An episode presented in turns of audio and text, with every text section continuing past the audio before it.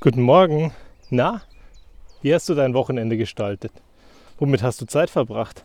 Und hast du ein paar von den Dingen gemacht, die du dir vorgenommen hattest? Also wirklich die Dinge, die dir gut tun? Wir haben so einiges gemacht, was uns gut getan hat. Unter anderem waren wir gestern das erste Mal mit unserer mittleren Tochter auf einem Konzert. Super spannend gewesen, sie zu erleben, wie sie am Anfang erstmal schüchtern war, danach sich gedacht hat, oh je, die Musik ist aber viel zu laut und dann auf einmal Party gemacht hat. Weil irgendwie war das am Anfang dann doch irgendwie so überforderlich. Was ist denn das, was da gerade los ist? Woher kommen diese ganzen Leute und warum machen die direkt Party? Eben ungewohnt für uns alle irgendwie. Rauszugehen, Menschen zu sehen, mit Menschen gemeinsam Party zu machen. Ein Bild, das wir in den letzten zwei Jahren gar nicht mehr gewohnt sind. Und umso schöner war es, alle Leute ohne Sorgen zu sehen, Viele haben noch berechtigterweise die Masken getragen, zumindest bis man am Platz ist, dass man das Risiko ein bisschen eindämmt. Und danach gibt es eben Party. Alle singen, alle tanzen, alle springen, alle haben Spaß. Eine ganz tolle Geschichte. Und dann war da gestern Muttertag. Der Tag, an dem wir mal Danke sagen dafür, dass die Mamas da sind. Hast du deiner Mama gedankt, dass sie da ist? Hast du ihr eine Nachricht geschrieben? Vielleicht hast du Zeit mit ihr verbracht? Und wenn nicht und wenn du es einfach vergessen hast, na, dann holst doch heute mal nach. Schnapp dein Telefon, ruf an, wenn du es noch kannst. Sei glücklich darüber, dass du anrufen kannst.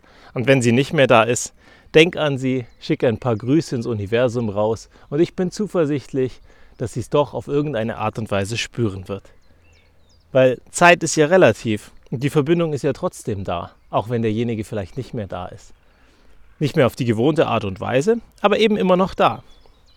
Und umso schöner wäre es doch, wenn wir einfach mal Danke sagen würden, solange die Leute noch da sind. Zeit mit ihnen verbringen würden. Was würde deiner Mama wahnsinnig gut gefallen und was würde ihr gut tun, wenn du mal mit ihr machst? Was hast du ewig lange schon nicht mehr mit ihr gemacht? Warst du mal mit ihr im Kino? Hast sie einfach mal abends ausgeführt? Gesagt, hey Mama, ich komme spontan vorbei. Lass uns was essen gehen und danach ins Kino.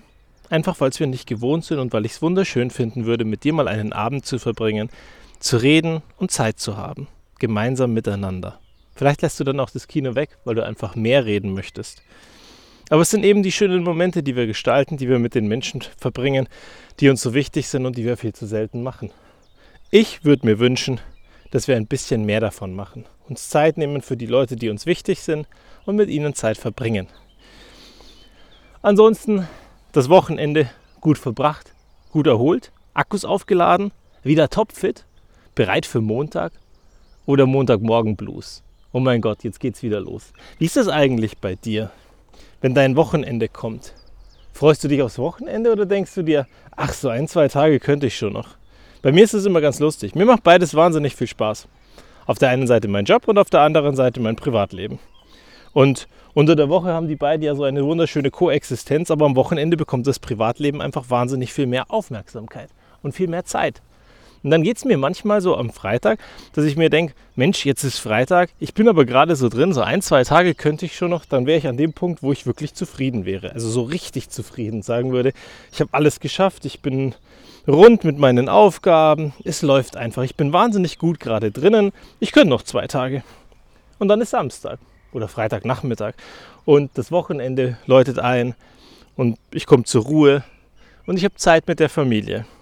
Und dann denke ich mir Samstag, oh Mann, jetzt rumpelt es mal wieder. Weil Samstag ist lustigerweise bei uns immer der Tag, an dem die Kinder sich erstmal orientieren müssen.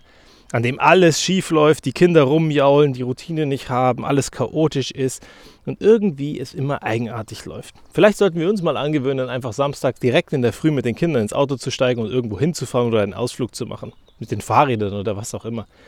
Einfach ihnen gar keine Chance zum Maulen geben.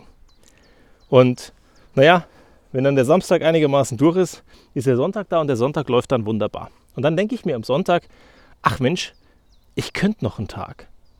Oder zwei oder drei. Und dann ist wieder Montag und ich komme wieder so langsam gemütlich in den Job an und dann passiert mir wieder das Gleiche. So ist es wunderschön für mich auf der einen Seite, dass ich beides wahnsinnig mag und auf der anderen Seite auch irgendwie spannend, dass immer zu wenig Zeit für alles da ist. Und zum Akkus aufladen ist meistens wirklich zu wenig Zeit mal schlafen. Überhaupt ist Schlafen nicht total überbewertet? Dieses Akku-Aufladen vom Schlafen? Also irgendwie soll es ja funktionieren. Nur realistisch gesehen, wenn ich mehr schlafe, sagt mein Körper irgendwann, hey, ich brauche noch mehr Schlaf, noch mehr Schlaf und ich komme in so eine tolle Spirale, die da heißt, ich kann schlafen, so viel ich möchte, aber am Ende fühle ich mich nie erholt. Und wir hatten das in Staffel 1 ja auch mehrfach, dass Schlafen ja wohl nicht die Antwort drauf sein kann. Dass man erholt ist und dass man fit ist und dass man voller Elan und Tatendrang ist.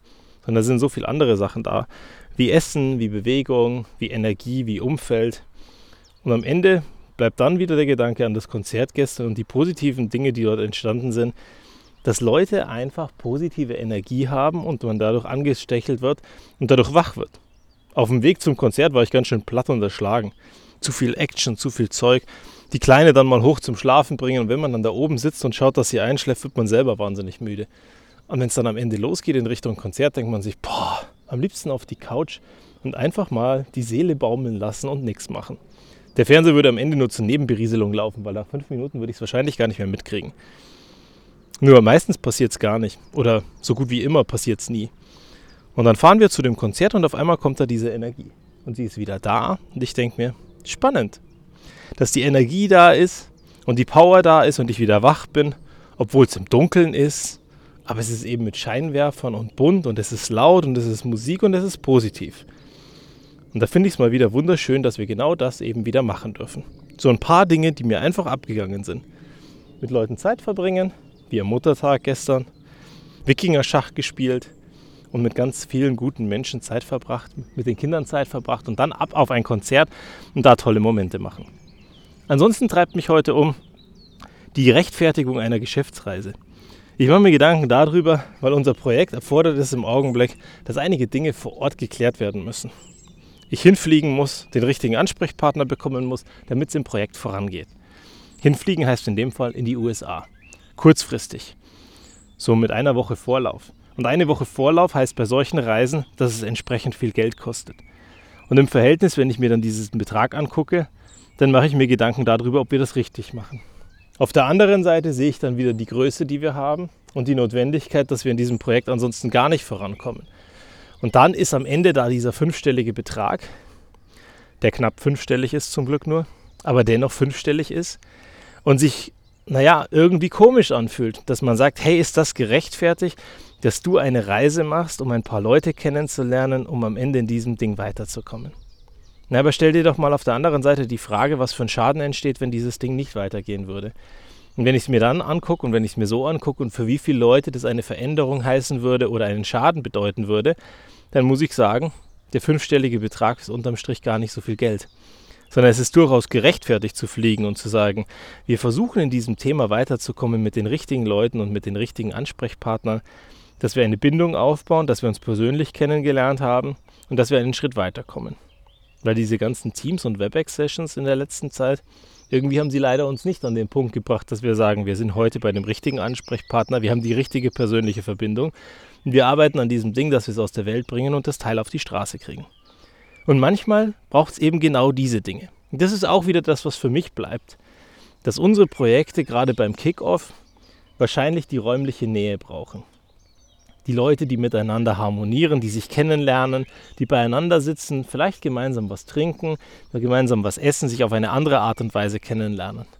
Und ich sehe in ganz vielen Projekten es immer viel erfolgreicher, wenn wir einmal zusammensaßen, den Grill angeworfen haben oder gemeinsam was zu Abend gegessen haben, getrunken haben und miteinander Spaß gehabt haben, gelacht haben und ganz wenig über die Arbeit am Ende gesprochen haben, weil wir uns auf eine andere Art und Weise kennengelernt konnten und unterm Strich eine ganz andere Bindung haben. Und dann gehst du auch mit einer ganz anderen Einstellung ans Telefon ran, wenn diese Person anruft, weil du ihn auf eine gewisse Art und Weise kennenlernen konntest und meistens was Positives entsteht, nämlich eine persönliche Bindung. Und durch diese persönliche Bindung schaffen wir es dann, die Dinge so viel besser auf die Straße zu bringen und, naja, viel empathischer an den Projekten zu arbeiten, viel nachhaltiger an den Projekten zu arbeiten. Und dann kriegen wir die großen Dinge zum Fliegen. Aber das ist ja genau das, was in diesem Kick-Off-Workshop entsteht. Diese initiale Bindung, die dann am Ende uns motiviert, miteinander doch was Großes zu erreichen. Wenn wir das nur in Teams und in Skype haben, wie groß ist die Wahrscheinlichkeit, dass wir über die richtigen Dinge sprechen? Und auf der anderen Seite, was hast du in der Anfangszeit von Corona gemacht? Ich war dankbar dafür, dass ich mit meinem besten Freund auf einmal Espresso trinken konnte, obwohl wir beide nicht in der gleichen Firma sind und ob wir, obwohl wir etliche Kilometer auseinander arbeiten. Unter der Woche sehen wir uns in der Regel nicht. Und wenn ich mir das dann angucke, dass wir auf einmal in der Lage waren, Espresso zusammen zu trinken, dann sind diese Sessions halt doch wieder was Gutes. Aber es war eben der Espresso mit dem Freund, für den ich normalerweise zu wenig Zeit habe, wo es normalerweise nicht hinhaut, aber den ich eben schon kenne. Also bleibe ich dabei und ich bleibe beim Grundsatz, ich glaube, persönliche Beziehungen entstehen dadurch, dass wir uns am Anfang persönlich kennenlernen, in einem Raum kennenlernen, miteinander kennenlernen. Und wenn wir das haben, können wir danach auch problemlos remote zusammenarbeiten. Auch wenn wir bei vielen Leuten vielleicht nach zwei Jahren so langsam das erste Mal ihre Gesichter in Realität sehen. Bis zum nächsten Mal.